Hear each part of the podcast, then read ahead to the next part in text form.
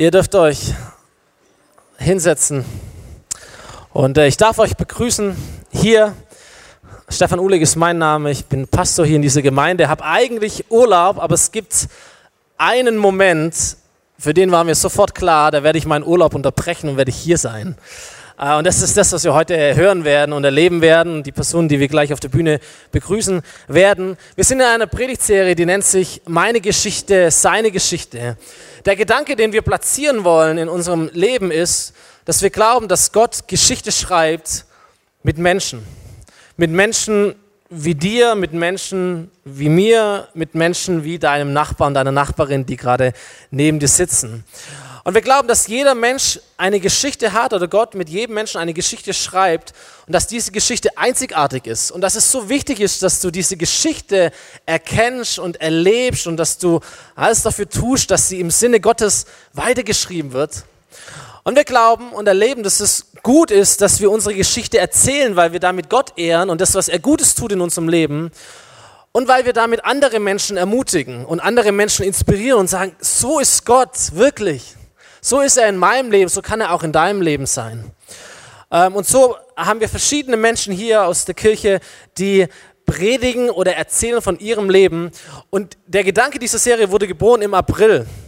Äh, da hatten wir unsere Lebensgruppe, die Bibelentdecker. Und das ist eine relativ große Lebensgruppe gewesen oder ist immer noch.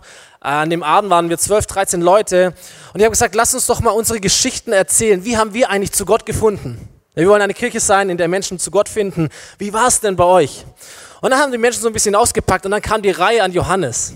Und als Johannes erzählt hat, war es so still, dass du eine Stecknadel hättest fallen hören. Ähm, alle waren gespannt, alle waren so, wow, okay, das hast du erlebt. Und danach war ich an der Reihe und habe mich so richtig klein gefühlt. danach. Und dann dachte ich, wie cool ist das? Eigentlich sollte die ganze Gemeinde mal diese Geschichte hören. Eigentlich sollten wir das mal in einer größeren Länge platzieren. Und dann haben wir diese Predigtserie entwickelt. Meine Geschichte, deine Geschichte. So, Johannes, wir werden dich gleich sehen. Ähm, vielleicht ein paar Fakten. Johannes, ich darf das sagen, du bist 86 Jahre alt. Ähm, wir schauen heute eher nach hinten und vom, sag ich mal, vom Ende des Lebens her zurückzuschauen und zu gucken, was hat Gott getan in deinem Leben. Er ist der Sohn von Josef Schaal. Josef Schaal war der Gemeindegründer dieser Kirche von vor 71 Jahren ist es her. Das heißt, Johannes ist seit 71 Jahren in dieser Gemeinde. Das älteste Gemeindemitglied, das wir haben, definitiv.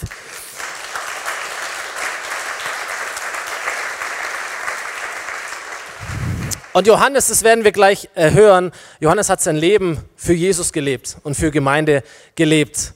Ähm, wir haben uns vor drei Wochen getroffen, er hat mich eingeladen zu sich nach Hause, da gibt es ein Bild davon, wie wir in deinem äh, Garten sitzen, äh, gab Brezeln und Wasser und Saft und so, das war richtig gut.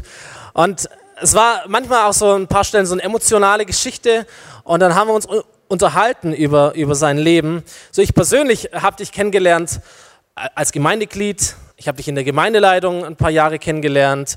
Ähm, ich habe dich in der Lebensgruppe kennengelernt. Es gibt viele Menschen hier, die kennen dich noch länger und auch in anderen Situationen. Ich glaube, es ist niemand da, der nicht sagen würde, Johannes ist wirklich ein, ein weiser Mann Gottes. Äh, da ist ganz viel Reichtum, ganz viel Schatz drin. Wir alle schätzen dich, wir kennen dich, wir lieben dich. Es ist schön, dass du Teil auch dieser Gemeinde bist. Auch wenn du kein Lautsprecher bist, auch kein Prediger wie dein Papa, aber jemand, der sehr, sehr weise ist. Man sagt ja, Wissen sagt einem, was man sagen soll, Weisheit sagt einem, wann man es sagen soll. Und das stimmt, glaube bei dir, du hast so diese, oder du beherrschst diese Kunst, zum richtigen Zeitpunkt das richtige Wort zu finden, zu wählen und auszusprechen. Und davon profitieren wir alle davon. Und so freuen wir uns auf die Gelegenheit, dich zu hören heute, ein kurzes Interview mit dir zu führen und von dir und von deiner Geschichte zu inspiriert, inspiriert zu werden und ermutigt zu werden.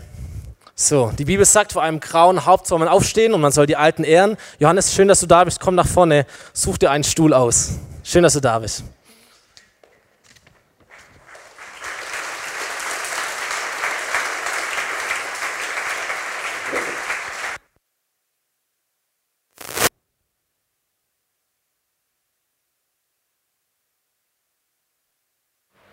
Okay.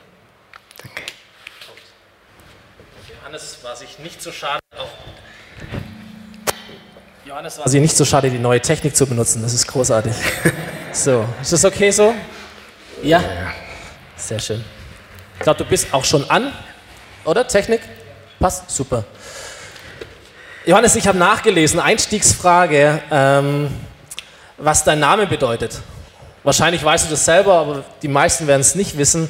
Johannes hat eigentlich zwei Wortteile. Das eine Yahweh, der Name Gottes, und das andere hebräisch Hanan, das heißt gnädig sein oder begünstigen oder Gunst erleben.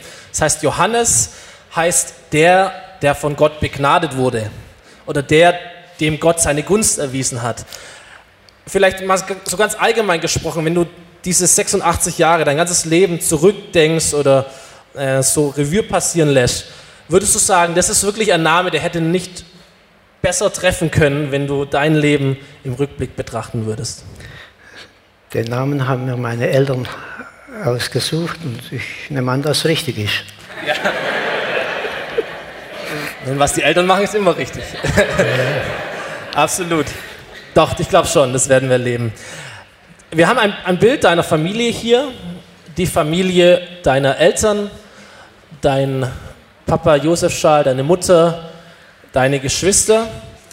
Du bist in einem gläubigen Elternhaus aufgewachsen. Ja. Ähm, dein Vater war ein Prediger, zuerst im ehemaligen Jugoslawien, dann ja auch in Deutschland. Erzähl uns ein bisschen deine Geschichte, die Geschichte deiner Eltern, deiner Familie, vielleicht bis zu deiner Geburt, fängt das schon vor deiner Geburt an. Wer waren deine Eltern, wo kamen sie her, wie sind sie zum Glauben gekommen? So meine Eltern kommen, kamen aus der katholischen Kirche, waren im normalen Sinn äh, Katholiken, gläubige Katholiken. Und äh, dann durch die Arbeit am Feld, am Ackerbau, da hat mein, mein Vater war der Aufseher und waren noch viele Tagelöhner da und da hat eine alte Frau, sie hat auch in Winnenden gewohnt zuletzt, die hat da Zeugnis gegeben meiner Mutter von Jesus. Und dann sagt der Vater zu ihr am Abend, das war so, die, die Tagelöhner und mein, meine Eltern, die waren draußen äh, weit weg vom Ort und haben da in einem äh, kleinen Haus da übernachtet die ganze Woche. Und am Wochenende sind sie dann nach Hause gefahren. Und dann sagte er am Abend zu meiner Mutter, was hatten die Frau da alles, die erzählt immer. Die haben nebeneinander gearbeitet, und äh, dann hat sie gesagt, die hat mir von Jesus erzählt. Und da ist er auch hellhörig geworden und hat sich auch interessiert dafür. Und dann äh, hat die Frau meine Eltern eingeladen in den Gottesdienst. Und da sind sie hingegangen. Und äh, so sind sie zur Erkenntnis der Wahrheit gekommen. Und die haben sich dann bekehrt und äh, ich muss da ein bisschen ausholen. Also sie haben zuerst in Budapest gewohnt. Da haben sie sich kennengelernt, meine Eltern. Mein Vater war da äh, beim damaligen König äh, im Vorzimmerschreiber. Da ist alles noch von Hand geschrieben worden, also nicht äh, kein äh, Laptop und so weiter. Das gab es nicht. Ja, und äh, da hat er das Vorteil gehabt, er hat abends Feierabend gehabt, musste nicht in den Ersten Weltkrieg, nicht in, an die Front. Morgens hat er seine Arbeit angetreten wieder von zu Hause aus, also schon in Uniform, aber äh, er hat es gut gehabt da. Und äh, da haben sie sich kennengelernt. Meine Mutter ist ein vollweise Kind, von, mit sieben Jahren vollweise gewesen und äh, ist bei Verwandten aufgewachsen und so weiter. Jedenfalls nachher ist sie nach Budapest und hat mal äh, als junge Frau da auch mal ein bisschen was genießen wollen vom Leben und so. Und äh, dann haben sie sich kennengelernt. So. Und dann ging der Krieg zu Ende. Dann hat mein Vater gesagt zu meiner Mutter, jetzt gehen wir runter in meine Heimat Das ist in der Batschka, ich weiß nicht, ob das jemand was sagt, das ist ein Gebiet. Und äh, da war das elterliche Haus und da hat der Onkel von mir das Haus geerbt und mein Vater war Kaufmann, hat das Geld bekommen und äh, sie hatten dann in Budapest auch einen Juwelierladen und so, aber das ist Nebensache. Jetzt, sie sind jedenfalls wieder runter in die Heimat. Und äh, dann wurden sie beim Onkel und da haben sie sich, dann ist es passiert mit der Bekehrung in, da unten. Und äh, dann sagt der Onkel zu meinem Vater, jetzt, das geht nicht. Also ich will keine Ketzer im Haus haben. Also so wurden die, die Abtrünnige genannt, Ketzer. Also von der katholischen Kirche her gesehen und hat sie gegangen, wie man so sagt, hinausgeschmissen, nicht? auf Schwäbisch. Und dann sind sie nach Neusatz gekommen. Das heißt jetzt äh, Novi Sad, also Neusatz. So, und da bin ich dann auch geboren und da hat mein Vater dann eine Anstellung gehabt, da war er frei wir konnten jeden Morgen gemeinsam Andacht halten. Also mein Vater hat es gemacht und Bibel gelesen und gesungen. Wir mussten als Kinder, die ganze Kinderschar, wir waren acht Geschwister und äh, ich war der siebte, der einzige Sohn. Ist auch spannend. und äh, das hat man eben mitgemacht, wohl oder übel. Also man, man hat es mitgemacht. Ne? Und dann kam die Stunde, da war ich schon älter, war ich so um 13 rum. Ja, da habe ich mein Leben Jesus übergeben, also bewusst. Ich war vorher schon fromm nicht, und so, aber es war nicht das Richtige. So, und dann äh, verging die Zeit da unten und da war der zweite Krieg dann zu Ende, also nahe am Ende. Dann wurde uns gesagt, als Deutsche, das, in der Stadt waren ein Drittel Deutsche, ein Drittel Ungarn, ein Drittel Serben. Und äh, da wurde uns damals gesagt, also die, die Deutschen, da steht ein Zug bereit am Abend, am 8. Oktober. Äh, und da sollen die Flüchtlinge rein in den Zug, wer Platz hat. Nicht? Und da haben wir Gott sei Dank einen Platz gekriegt da drin. War eng, aber trotzdem. Und da sind wir nach Deutschland gekommen. Aber zuvor möchte ich noch sagen, also mein Vater hat da unten schon eine Gemeinde gehabt und gepredigt. Der hat äh, drei Sprachen beherrscht. Also da war dreimal Gottesdienst an einem Sonntag. Ja. Hört, hört. Sonntagmorgens in Deutsch, nachmittags in Ungarisch. Er hat jetzt alles beherrscht, perfekt. Und am Abend noch in Serbisch. Und dann war der Tag rum.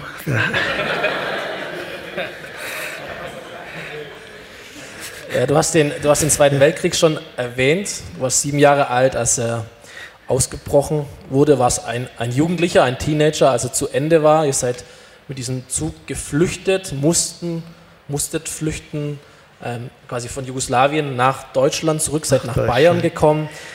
Ähm, zuerst in Tschechei, und da waren wir ein halbes Jahr und dann sind wir äh, mit einem Rückzug mit den Soldaten dann hinten am LKW drauf nach Bayern, also im Umwege. Nicht? Ja in Bayern. Wie, wie, wie, wie, hast du Gott erlebt in dieser, in dieser Zeit, das Ende vom Weltkrieg oder die Flucht nach Deutschland? Ihr wart ja zu, also zehn, äh, Familien mit zehn Personen, die alle, sag ich mal, äh, lebend. Äh, ich muss dazu sagen, also, glaub, ja? es waren drei schon verheiratet. Ja. Die waren nicht dabei. Die, waren, ja. die haben über der Donau gewohnt. In, äh,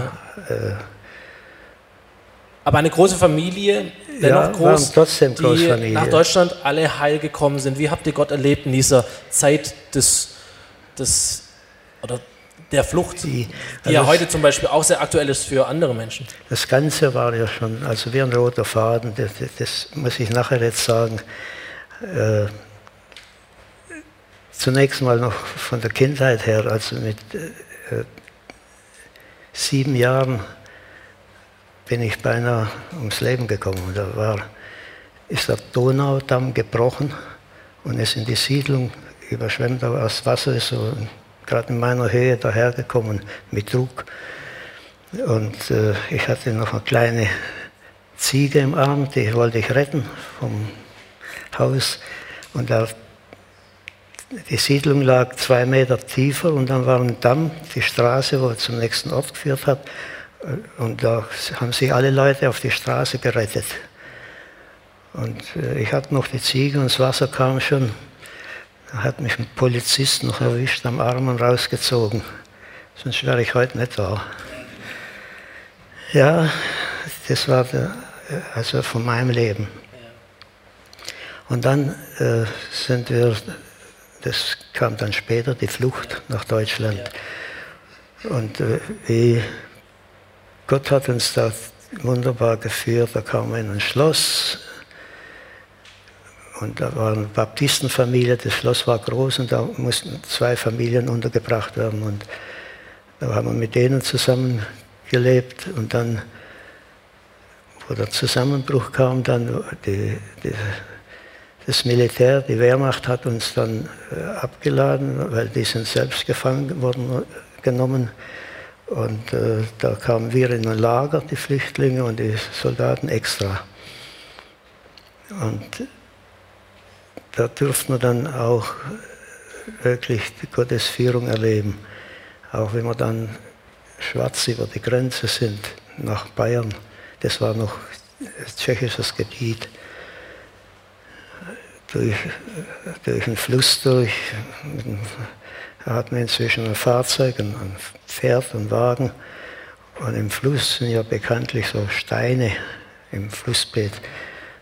Und äh, die Deichsel, das hat hin und her geschlagen, ne, als dem Pferd an die Füße. Aber der hat gezogen und sind wir drüber, über, drüben raus. Und wo wir dann drüber waren, dann war alles vorbei. Da sind die Amerikaner rumgefahren auf der Straße, die wollten nichts von uns. sind wir weg gewesen. Ja. Und, und von Bayern aus seid ihr dann hierher nach Wien? Ja, dann sind wir in Bayern gewesen, ein halbes Jahr. Und dann ging mein Vater, der hat gesagt, das hat für uns keine Zukunft. Da in Bayern, in dem kleinen Ort, das hat alles ein Besitzer gehört, der ganze Ort hat, äh, war ein ehemaliger Nationalsozialist. Ne? Und ist in die Stadt nach Traunstein und da trifft er einen Landsmann von unten, von Jugoslawien. Und sagte, was tust du da und so, wie es halt ist. Nicht? Na, der hat mit Auto gehandelt, hat ein alte Auto gekauft und sie nach Württemberg gebracht und sagt, ich bin jede Woche da. Na, hat er unser Pferd mitgenommen nach Winnenden und hat er gesagt, nächster Sonntag, nächster Sonntag fahrt ihr mit nach Winnenden. Das ist ganz anders im Schwaberland. Und da hat er recht gehabt. Ja,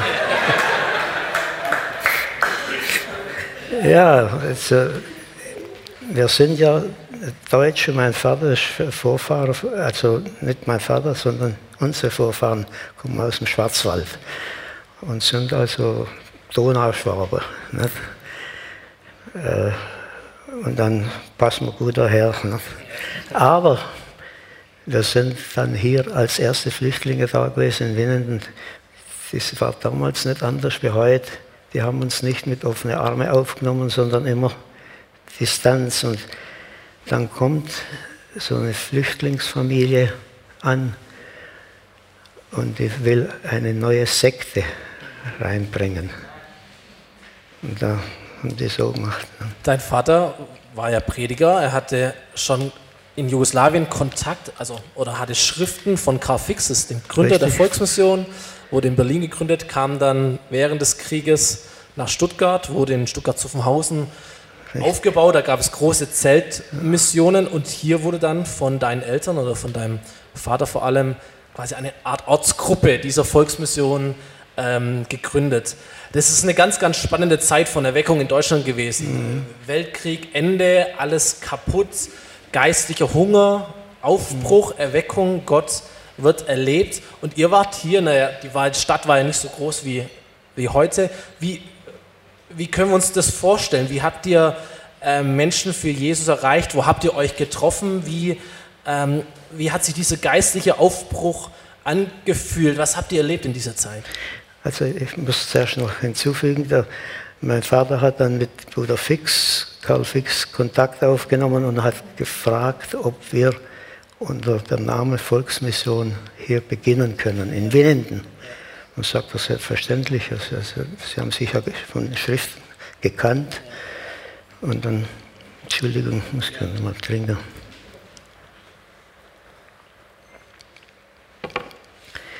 Ja, und dann sind wir äh, zunächst mal nach Zuffenhausen gefahren. In der, in der Hohensteinschule, da war dann der Gottesdienst. Und interessante Sache, sind wir mit dem Zug bis Cannstatt gefahren und Cannstatt ausgestiegen und dann die Straßenbahn, die 13er Straßenbahn. Und es war Sonntagmorgens, da waren noch nicht viele Leute unterwegs. Und es war die Halleluja-Bahn. Doch, so haben sie sie genannt. Da sind immer die Gläubige drin gewesen, gesungen vom ersten Wagen bis zum dritten Wagen, alles Chorus gesungen und so weiter. Bis zu von Hausen. Dann war die Bahn leer. ja, und äh, so, also das war der Anfang ja, zu Verhausen. Und dann hat er äh, die Genehmigung gekriegt, dass wir da als Volksmission beginnen können. Das war im 46, 1946 im Frühjahr haben wir dann angefangen in unserem Haus einen Hauskreis machen. Und das ist das kleine Häusle, vielleicht kennen es ein paar Winnender, äh, wo die Rekbe ihr, ihr Lokal hatte. Da ist, ist das so ein kleines Haus gewesen. Ja. Genau. Und da in dem Haus, bitte? Das ist das Mehrgenerationenhaus, das jetzt gebaut wird. Da ja, das ist jetzt weggerissen worden. Genau. Neben dem Bäckerweber. Genau. Und äh, da haben wir angefangen mit dem Gottesdienst. Und zwar Sonntagmorgens die Betten zusammengeklappt auf Bühne rauf, das Platzgeber hat. Das war ja ein kleines Häusle. Und am Sonntagabend haben wir sie wieder runter und wieder aufgebaut. Da waren wir immer beschäftigt. Auf jeden Fall, das war so hauskreisähnlich. Ne? Und dann ist das Verlangen da, war voll. Und dann ist das Verlangen da gewesen nach einem eigenen Raum. Und da sind wir zunächst im Löwen. Ja, Löwe war es der Römer. Und Im Nebenzimmer, aber da war so ein Krach von, von war ein Lokal, Lokal, Löwen, Lokal Löwen. Ja, Lokalbetrieb da. Ja. Nebenan da war nur eine Wand dazwischen. Und das war kurze Zeit und dann sind wir da weg und haben, also sind natürlich immer Zeitspannen dazwischen. Hat Waldemar das Haus gekauft, wo er jetzt drin wohnt. Und da war unten eine Schreinerei drin. Und die Schreinerei haben wir äh, renoviert, einen schönen Saal draus gemacht, mit viel, viel Aufwand. Das ist die Paulinstraße 13, da will ich ja, kurz, richtig. Ähm, wo ja. die christliche Buchhandlung drin war bis vor kurzem. Die Buchhandlung von, ja, christliche Buchhandlung. Und dann, das war kurze Zeit, dann ist, wollte das vom Rathaus aus sollte das abgebrochen werden und so weiter. Jedenfalls haben wir wieder weitergesucht nach etwas und dann kamen die uns entgegen vom Rathaus, der Bürgermeister, und hat helfen suchen und dann hat er uns diesen Platz angeboten hier. Da stand ein Jahr lang ein Missionszelt von, von uns, von der Volksmission. Und äh, dann das war 44. 84. Ne, 54, 54 war das, ne? Oder 44, jetzt weiß ich nicht. Also ist, jedenfalls haben wir dann angefangen zu bauen. Ne, das war 54. Hier? 1954 muss das gewesen sein. Und dann haben wir angefangen zu bauen und ihr könnt es glauben, es ist die Wahrheit, das Haus war in elf Monaten errichtet hier. Elf Monate haben wir dann geschafft, die Da gibt ein Gemeinde. Bild von dir, Johannes.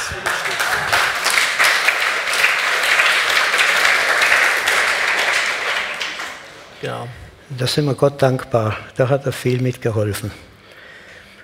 Ja, und dann äh, sind wir da eingezogen. Dann sagt der Bruder Schock von Schorndorf bei der Einweihung, da war der OB da gesessen und so weiter.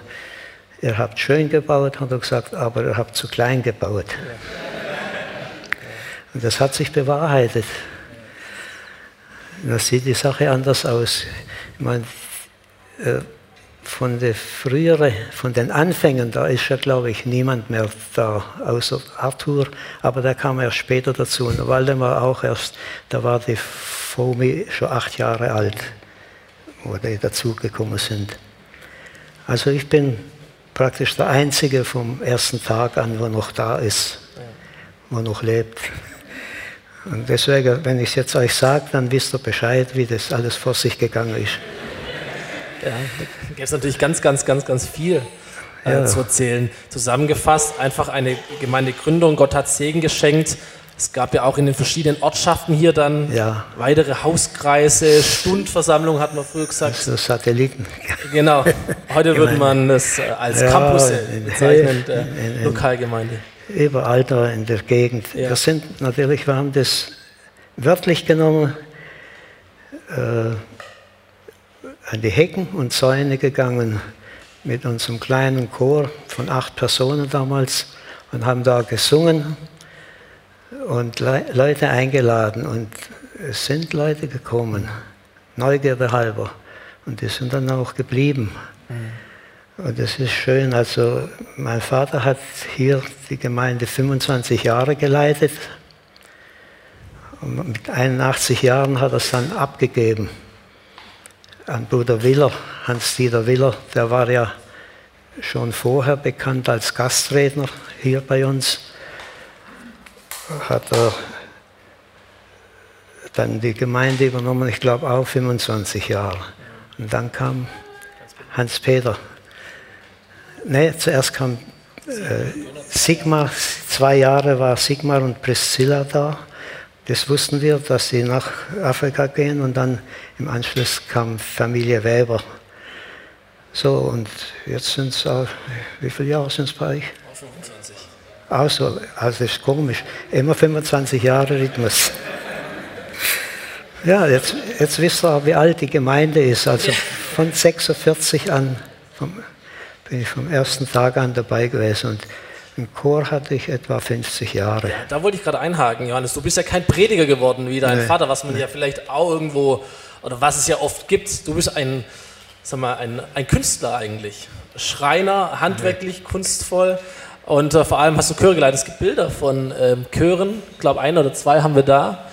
Ähm, Gitarrenchor, Posaunenchor, Gesangschor hier, Marktbrunnen. Du bist der vorne. Ich habe vergessen, dich zu fragen, dass du deine Gitarre mitnimmst. Johannes hat eine Gitarre, hat er mir erzählt, die ist wie alt? 90 Jahre? Über 90 so Jahre ungefähr, alt? ja. ja. Mit der er zum Seniorentreff kommt und eine Die habe ich schon spielt. gebraucht bekommen. Ja. Stark. Johannes, du folgst über 70 Jahre Jesus nach. Ja. So, über den Daumen gepeilt. Wie macht man das? Also welche, welche, welche geistlichen Übungen, was hast du dir angewöhnt über die Zeit? Wie erlebst du Jesus auch heute noch? Wie bleibt es frisch, auch nach Jahrzehnten, ähm, die Beziehung zwischen dir und Gott? Was motiviert dich weiterhin an Gott zu glauben, fröhlich zu sein als sein Kind? Erstens mal, ich komme an das Wort Gottes. Der Glaube kommt aus der Predigt. Und zu Hause lese ich meine Bibel. Und damals schon hat es geheißen in der Bibel, und es steht heute noch drin, wir sollen seine Zeugen sein. Und da sind wir an die Hecken und Zäune gegangen in der Stadt Winnenden und in den Dörfern außerhalb mit einem kleinen Chor und haben gesungen mit der Gitarre und Menschen eingeladen. Und äh, das war unser Wirkungsgebiet. Und dann, wenn du fragst, was mich hält, das ist die Treue. Gott hat gesagt, er verlangt nicht mehr von uns, als dass wir treu sind. Und das äh, bemühe ich mich, Gott zu dienen und äh, das alles andere macht er. Das, das ist nicht mein Verdienst. Das 86 Jahre ist eine lange Zeit. Da gab es sicher ja auch nicht nur Sonnenschein. Ja. Ähm, dein Leben war auch sehr vollgepackt. Wir haben ja jetzt gar nicht darüber gesprochen. Du warst ja auch verheiratet, du hast zwei Töchter, mhm. also Familie, Beruf, Gemeinde natürlich. Gab es irgendwo eine Phase, wo du gesagt hast, eigentlich ist mir das alles zu viel, kann nicht mehr, will nicht mehr? Würdest du alles im, im, im, im, im Rückblick genauso machen oder gibt es Dinge, wo du denkst, ach, jetzt würde ich eigentlich dafür mehr Zeit investieren das würde ich eigentlich anders machen, wenn ich nochmal könnte? Eine Zeit war also schwer für mich, äh, zehn Jahre jung verheiratet.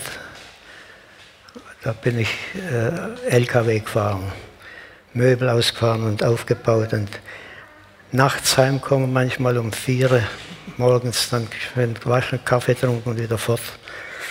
Das, war, das waren zehn Jahre, das war schwer. Dann hat meine Frau gefragt, ja sag mal, geht es immer so? ja. Und dann habe ich gewechselt in Fortuna in Cannstatt, meinen Beruf, und habe da als Modellbauer angefangen, angeeignet, also eingelernt. Und war ich auch 20 Jahre da als Modellbauer.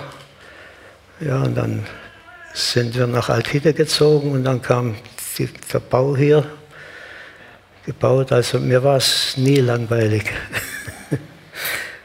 ja, und, äh, also ich diene Gott gerne, was in meiner Macht, in meiner Kraft steht und so. Also äh, ich möchte für mich kein Lob da ernten oder was, das ist alles Gottes Gnade. Gibt es denn etwas, das du noch vorhast? Gibt es, gibt es Träume, die du noch verfolgst, Dinge, die du noch sehen möchtest, erleben möchtest? Ja, zunächst danke ich jeden Morgen, wenn ich aufwache, dass ich noch da bin. Und, und wenn ich mich umdrehe, ist Bett leer. Ist nicht so, dass ich bettlägerig wäre oder so wie manche Alte. Und äh, danke für jeden neuen Tag und äh, was ich noch vor mir wünsche. Und das bringe ich auch täglich Gott, dass alle meine Nachkommen äh, sind fast alle dabei, außer vier Enkelkinder von mir, dass sie die noch Jesus erleben und sich bekehren. Das ist mein Wunsch. Stark. Stark. Johannes, letzte Frage. Ähm, wenn es geht, wenn man das überhaupt beantworten kann. So, wir sind dann Leben so ein Stück weit durchgegangen, ein paar Blitzlichter mhm. platziert. Ähm, über manches haben wir auch nicht gesprochen. Du hast auch ganz viel Bewahrung erlebt. Mhm. Vor drei Jahren bist du schwer gestürzt, Wirbel gebrochen, Genick gebrochen eigentlich. Genick. Heute bist du immer noch kräftig am Handwerken. Ich habe deinen Garten angeschaut. und die Bäume und was du alles machst und pflegst und mit dem Auto fährst. Wir haben nicht über das Geheimnis deiner andauernden Haarpracht gesprochen. Das ja vielleicht auch nochmal hochinteressant. Aber zu der letzten Frage, was, was würdest du sagen, was ist deine, die Botschaft deines Lebens, wenn du das so verpacken kannst, diese eine Sache, dieser eine Tipp, die eine Wahrheit, äh, die du erlebt hast in deinem Leben, für die dein Leben steht, wenn du sie weitergeben könntest. Hier sind so viele Menschen, wahrscheinlich bist du der Älteste. Alle sagen, Mensch, das hätte ich auch gern. Da würde ich auch gern mit 86 da sitzen und das erzählen können, noch so fit und gesund sein, so fröhlich und zufrieden zurückschauen können. Mit welcher Botschaft zusammengefasst möchtest du uns ermutigen oder würdest du uns stärken wollen heute Morgen? Was ich jedem empfehle, treu zu sein, Gott nachzufolgen, ergibt sich alles andere, macht er. Ja, wir müssen bloß äh, den Kontakt haben und äh, Weisungen. Ich bete auch jeden Morgen, dass Gott mich führen möchte durch den Tag und mir Weisungen geben, was ich zu tun habe. Manche Sachen mache ich noch, das darf meine Töchter nicht wissen. Dein Schwiegersohn ist da, aber ne. der, der sagt nichts. Das müsst ihr dann interfamiliär klären. Was ihr Willst du uns verraten? Ja, ich, ich, wie du gesagt hast, ich habe noch einen Garten und Obstbäume und so, da gehe ich noch auf die Leitern auf. Und das dürfen die Jungen nicht wissen, sonst schimpfen sie. Vielleicht ja, ja. schneiden wir das aus der Predigt raus, wenn wir die online stellen oder so. Johannes, ich möchte dir zum Schluss natürlich danken und ich würde gerne einen Segen sprechen für dich, gern auch für unsere ähm, ältere Generation, auch hier in der Gemeinde, für die du einfach mal stellvertretend auch hier sitzen ähm, darfst. Jesaja 46, Vers 4, fand ich ganz arg stark. Da spricht Gott: Ich will euer ganzes Leben lang euer Gott sein. Ich werde euch tragen, bis euer Haar vom Alter ergraut. Ich habe es getan und ich werde euch weiterhin tragen. Ich werde euch auf meine Schulter laden und euch retten. Und jetzt bete ich noch für dich. Oder wir alle beten zusammen. Jesus, wir danken dir für Johannes und wir danken dir für jeden anderen ähm, älteren Mann oder ältere Frau, Herr. Menschen, die aufgebaut haben, Menschen, die treu waren und treu sind, Menschen, die gegangen sind, als sie es von dir vernommen haben, Menschen, die sich nicht zu schade waren, zu opfern, ihr Leben lang, um deine Gemeinde aufblühen zu sehen, um deine Gemeinde wachsen zu sehen, einfach für deine Sache einzustehen mit Gebet, mit, mit Arbeit, mit Blut, Schweiß und Tränen, Jesus. Danke, dass du nicht vergesslich bist. Danke, dass du noch viel, viel, viel treuer bist, als wir das überhaupt sein können. Danke, dass du uns zuerst geliebt hast und wir möchten jetzt Johannes segnen, unsere ganzen Senioren segnen, Herr, möchten dir danken, dass wir sie haben dürfen möchten sie ehren, Herr, und möchten dich darum bitten, dass du dein Wort wahr machst, dass sie es erleben dürfen, wie du sie trägst, wie du sie rettest, wie du sie schützt, wie du auch Träume erfüllst, die sie noch haben und äh, wie du sie gesund und satt, lebenssatt machst, bis sie einmal bei dir sein werden. In Jesu Namen. Amen. Amen. Amen. Johannes, wir danken dir für deine Zeit, für deine Geschichte. Herzlichen Dank, darfst wieder ich zum Platz gehen. Ich danke dir.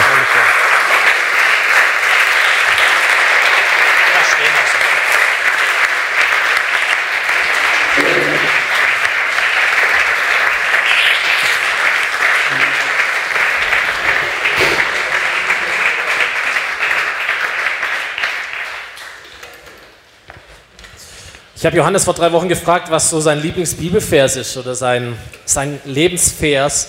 Und er hat ihn vorher ganz kurz erwähnt. Ich habe nachgeschlagen, wo das ist und habe ihn mitgebracht. Das ist der erste Korintherbrief im vierten Kapitel, die Verse 1 und 2. Und da möchte ich uns ein bisschen herausfordern, ähm, auch wenn wir nochmal in die Reaktionszeit hineingehen. Da steht, ihr sollt in uns Diener von Christus sehen. Also Paulus, der an die Gemeinde schreibt. Ihr sollt in uns Diener von Christus sehen, denen die Aufgabe anvertraut wurde, Gottes Geheimnisse zu erklären nun erwartet man von einem Menschen, dem ein Amt anvertraut wurde, dass er treu ist. Das ist den Vers, den du gemeint hast, vielleicht in einer anderen Übersetzung. Aber es geht darum, dass wenn Gott dir etwas sagt, wenn Gott dir etwas anvertraut, ein Amt, Gaben, eine Geschichte, Potenzial, Menschen, Fähigkeiten, was auch immer, dass er von dir erwartet und sich wünscht, dass du treu mit dem umgehst. Man könnte meinen, wenn man zurückschaut, sein Leben, dass das Entscheidende vielleicht der Erfolg ist oder irgendwelche Zahlen sind oder ein bestimmtes Wachstum oder sonst irgendetwas. Aber Gott hat ein anderes Kriterium. Das, was Gott sich wünscht, ist, dass wir treu sind zu der Geschichte, die er mit unserem Leben und in unserem Leben schreiben möchte. Treue heißt, ich reagiere positiv auf das, was Gott mir vor die Füße stellt, wozu er mich beruft. Ich habe ein Ja dazu. solange bis er irgendetwas anderes sagt. Ich gehorche ihm, ich tue das, was er mir zeigt. Und treu sein beginnt nicht irgendwann. Treu sein beginnt immer jetzt. Da, wo du stehst, da, wo Gott dich jetzt hingestellt hat. Treue beginnt in deinen Beziehungen, in deinen Freundschaften. Treue beginnt in deinem Beruf. Treue beginnt in deinem Dienst in der Gemeinde. Treue beginnt in deinem Einsatz für andere Menschen. Da, wo du jetzt bist, möchte Gott deine Lebensgeschichte weiterschreiben und erwartet von dir, wünscht sich von dir, dass du einfach treu bist. Immer im Kopf zu haben, Gott ist dir und mir treu in einem weit größeren Maße, als wir das überhaupt sein können. Aber er wünscht sich von uns Treue. Und dann werden wir erleben, das sage ich jetzt einfach mal als junger Mann, und du würdest wahrscheinlich aber genauso sagen, auch als älterer Mann, dass sich Gottes Prinzip bewahrheitet, dass Menschen, die in den kleinen Dingen treu sind, von Gott über Größeres auch gesetzt werden. Das sagt uns die Bibel. In den kleinen Dingen, da wo wir jetzt sind, das, was wir oder was uns vor den Füßen liegt, treu zu sein, ein Ja zu haben und zu erleben, wie Gott nach und nach zu seinem Zeitpunkt und in seinem Tempo uns mehr und mehr anvertraut. Aber er schaut auf unsere Treue. Am Ende sind es die treuen Menschen, die solche Geschichten erzählen. Es sind die treuen Menschen, die alt werden und die zufrieden werden. Ich habe einen Satz gelesen, damit möchte ich gleich schließen. Mit dem Alter kommt die Weisheit, aber manchmal kommt das Alter auch allein. Und dachte, da stimmt schon was, da ist schon was dran. Manchmal kommt das Alter auch allein. Der Punkt ist, alt werden wir alle. Ohne Ausnahme. Es ist keiner hier, der nicht alt wird oder älter wird. Die Frage ist aber immer, wie möchten wir denn sein, wenn wir alt sind? Und da gibt es ältere Menschen, und die kennen wir, die sind verbittert, die sind frustriert, die jammern über all die Chancen, die sie verpasst haben, über all die Schicksalsschläge, die sie getroffen hat, warum auch immer, über das, was nicht geklappt hat. Und dann gibt es ältere Menschen, die sind fröhlich die haben so eine innere Ruhe. Die sind zufrieden mit dem, was ist, was war, mit dem, was geklappt hat, mit dem, was nicht geklappt hat. Die haben einen inneren Frieden, so wie Johannes als ein Kind von Gott. Sie wissen, wo sie herkommen, sie wissen, wo sie hingehen, sie wissen, wer sie sind. Sie haben ein Ja dazu. Und ich habe mir gedacht, so jemand möchte ich auch sein. Oder? Ist gut. Und der Punkt ist, wie du am Ende deines Lebens sein möchtest, ist das Resultat deiner Entscheidungen, die du jetzt triffst. Ist nicht, dass du am Ende einfach sagst, jetzt möchte ich einfach treu sein, jetzt möchte ich zufrieden sein, sondern es sammelt sich an im Lauf deines Lebens. Es sind viele einzelne Entscheidungen, die du triffst im Lauf deines Lebens und dann wird als Ergebnis davon am Ende etwas herauskommen. Etwas Positives, etwas Zufriedenes, jemand Glückliches oder etwas anderes. Aber die Entscheidungen, die treffen wir heute im Lauf unseres Lebens, als junge Menschen, als erwachsene Menschen, wie auch immer. So, das ist der Punkt. Wie möchte ich sein? Wie möchte ich enden? Wie möchte ich einmal auf mein Leben zurückblicken? Mit welchen Gefühlen möchte ich zurückblicken? Du bestimmst es selber durch deine Entscheidungen, die du Tag für Tag triffst. Lass uns gemeinsam aufstehen. Lass uns Gott nochmal eine Antwort geben. Vielleicht auch in diesem Impuls durch dieses praktische Leben von Johannes Vielleicht durch andere Menschen, vielleicht durch das, was Gott in dein Leben hineingesprochen hat, durch seine Geschichte. Gott eine Antwort zu geben auf die Frage, wie möchtest du einmal zurückschauen? Mit welcher Haltung, mit welchen Gefühlen, mit welcher Identität möchtest du zurückschauen? Oder auch diesen Impuls zu folgen, da wo du jetzt bist, einfach treu zu sein. Zu dem, was Gott dich berufen hat, das Amt, die Stellung, die Position, in die er dich hineingestellt hat als Vater, als Mutter, als Kind, als Angestellter, als, als Leiter, als Mitarbeiter, als Gotteskind sagen, ich möchte treu sein in dem Amt, zu dem du mich Gott berufen hast. Wir beten nochmal gemeinsam und dann singen wir und beten Gott nochmal an. Herr, wir danken dir, dass du uns treu bist. Und dass dein, dein Ja zu uns ein Ja bleibt für alle Zeit. Und wir danken dir, dass wir von deiner Treue profitieren, Tag für Tag aufs Neue. Dass deine Gnade jeden Morgen neu ist, dass deine Treue jeden Morgen neu ist, deine Gegenwart jeden Morgen neu da ist für uns. Das ist safe. Aber Jesus, heute geht es auch um uns, um unsere Geschichte, um unsere Reaktion, um unser Ja zu dir, um unser Ja zu der Geschichte, die du mit unserem Leben schreiben möchtest, zu unserem Ja zu dem Auftrag, den du uns gegeben hast. Um unser Ja zu dem Amt, zu dem du uns berufen hast. Um unser Ja zu deinem Wunsch, dass du unsere Treue möchtest. Herr, hier stehen wir vor dir in deiner Gegenwart. Schauen unser Leben an und möchten Ja sagen zu dir und dich anbeten. Amen.